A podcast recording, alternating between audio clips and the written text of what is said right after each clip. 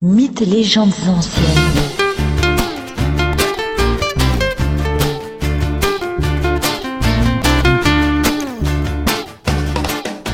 Bonjour à tous.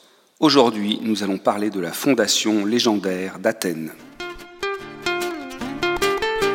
Le récit mythologique de la fondation d'Athènes rassemble des dieux, des hommes et un roi, enfant de Gaïa. Ce roi né de Gaïa, la terre, se nomme Cécrops. Il a un buste d'homme et une longue queue de serpent à la place des jambes. C'est lui qui fonde la ville, c'est-à-dire qui civilise les hommes et les femmes vivant ici. Il leur donne les règles pour vivre ensemble, au bord de l'Attique. La légende veut que Cécrops soit originaire d'Égypte. Lorsqu'il s'installe en Attique avec les siens, il reconnaît Zeus comme le principal dieu. Le mythe dit que Cécrops fonde la cité vers 1600 avant notre ère. Cécrops établit les lois fondamentales de la cité naissante. Ainsi, la légende lui attribue l'institution de la monogamie. De même, il remplace la pratique des sacrifices humains par celle d'offrandes alimentaires, des sortes de gâteaux. C'est aussi lui qui aurait institué le tribunal de l'aéropage, la cour de justice athénienne. À ce sujet, le mythe est intéressant. Une des filles du roi fondateur d'Athènes, Cécrops, se nomme Aglore. Celle-ci est la maîtresse du dieu de la guerre, Arès. Aglore et Arès ont ainsi une fille du nom d'Aclipée. Un fils de Poséidon viole Aclipée.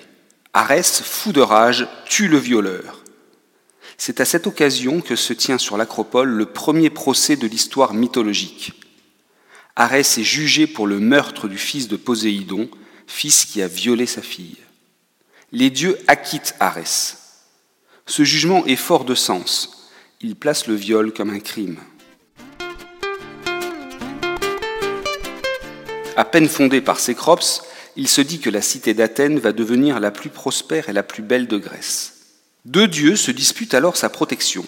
Athéna, la déesse de la sagesse et de la stratégie, et Poséidon, le dieu des mers et des océans. Poséidon aime cette cité installée sur les rivages, sur le bord de la mer. Tous deux vont trouver Zeus pour obtenir de lui l'arbitrage. Qui sera le protecteur de la cité fondée par Cécrops? Habitué à ces lourds conflits, Zeus est prudent. Il ne va pas trancher entre les deux prétendants. Le roi des dieux décide de laisser le choix aux mortels, aux Athéniens eux-mêmes. Pour ce faire, rien de plus simple.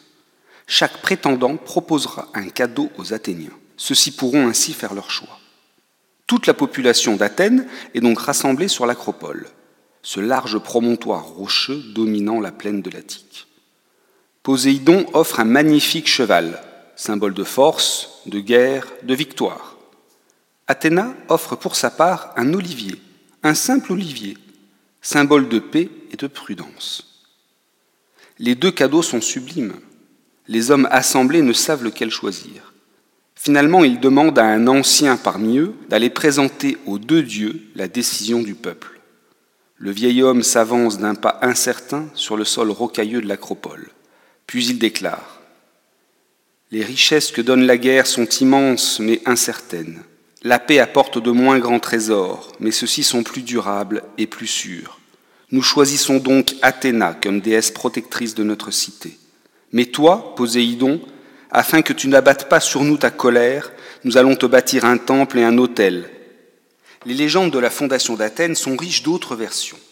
Dans un des mythes, les hommes et les femmes assemblés votent pour choisir le dieu protecteur. Toutes les femmes votent pour Athéna et tous les hommes pour Poséidon. Cependant, il y a une femme de plus que les hommes, ainsi la déesse de la sagesse l'emporte sur son rival. Furieux, celui-ci s'apprête à frapper la ville par une tempête ou une vague immense. Et afin d'apaiser sa colère, les Athéniens décident de punir les femmes. Ainsi, désormais, elles seront exclues des assemblées et seuls les hommes pourront voter. Un second mythe est intimement lié à la période légendaire d'Athènes, celui de Thésée. Thésée est un roi mythologique bien postérieur à Cécrops. Dans la chronologie classique, on place Cécrops vers 1600 avant notre ère et Thésée vers 1100 avant notre ère, soit cinq siècles après. Ces deux rois sont absolument légendaires. Il n'existe pas la moindre trace archéologique de leur existence. Égée est alors le roi d'Athènes. Il ne parvient pas à avoir de fils. Il ne peut ainsi transmettre son trône. Il décide alors d'aller consulter l'oracle de Delphes. À plusieurs jours de marche, sur les fortes pentes surplombant la mer face au Péloponnèse, se trouve le temple d'Apollon, où tous les Grecs viennent chercher des réponses. La consultation de l'oracle de Delphes se déroule toujours à peu près de la même manière. La personne se présente au temple. Dans une salle se trouve la Pythie. Il s'agit d'une femme assise sur un tabouret à trois pieds. Celle-ci pousse des cris ou prononce des mots incompréhensibles.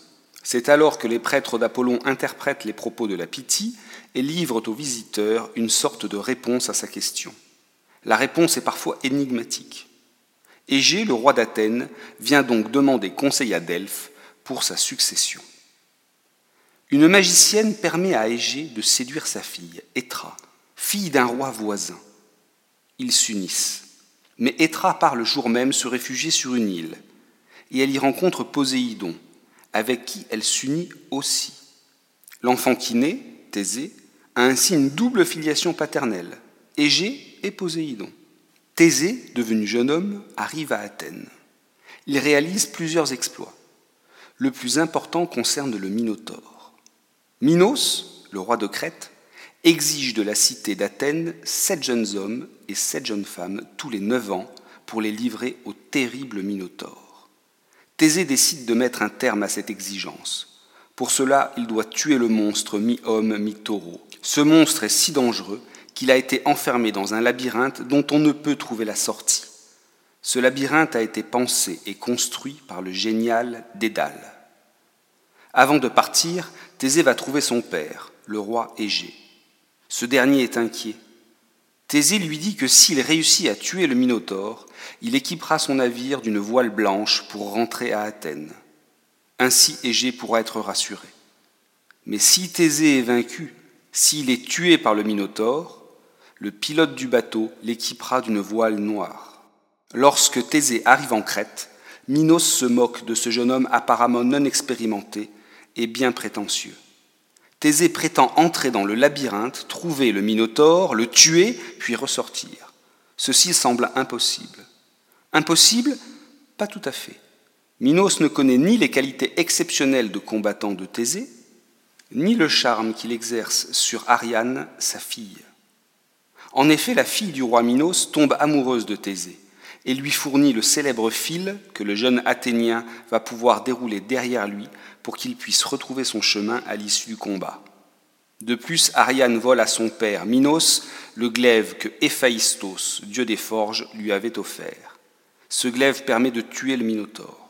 Mais si Ariane a trahi son père, c'est en échange de la promesse que Thésée lui a faite, promesse de l'épouser après la sortie du labyrinthe. Grâce au glaive et au fil d'Ariane, Thésée parvient à tuer le Minotaure et à quitter le labyrinthe. En partant de Crète, Thésée enlève donc Ariane à son père, le roi Minos.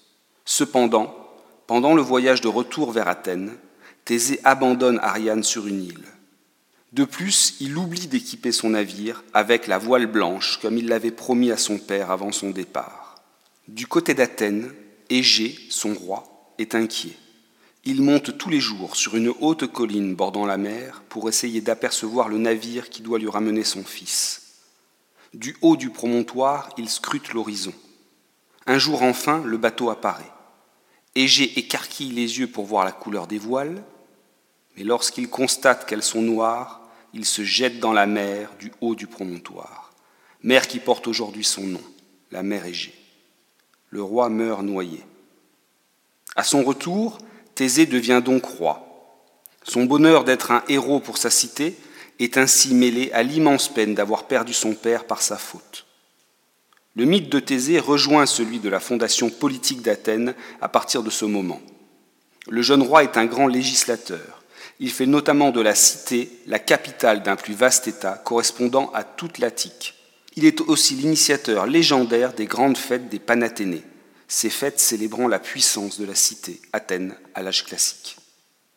Thésée, âgé, après une vie de victoire et de réformes majeures pour sa cité, est finalement contraint de mourir en exil suite à une révolte.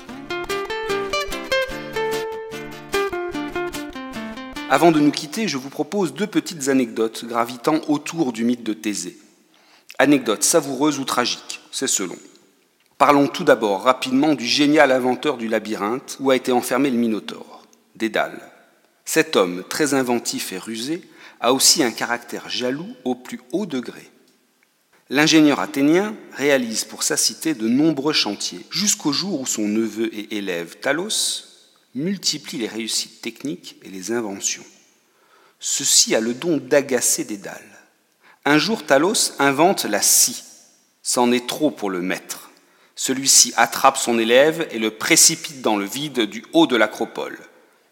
Suite à ce meurtre, Dédale doit s'exiler, et c'est ainsi qu'il se retrouve en Crète aux côtés du roi Minos, où il construit le labyrinthe pour le Minotaure.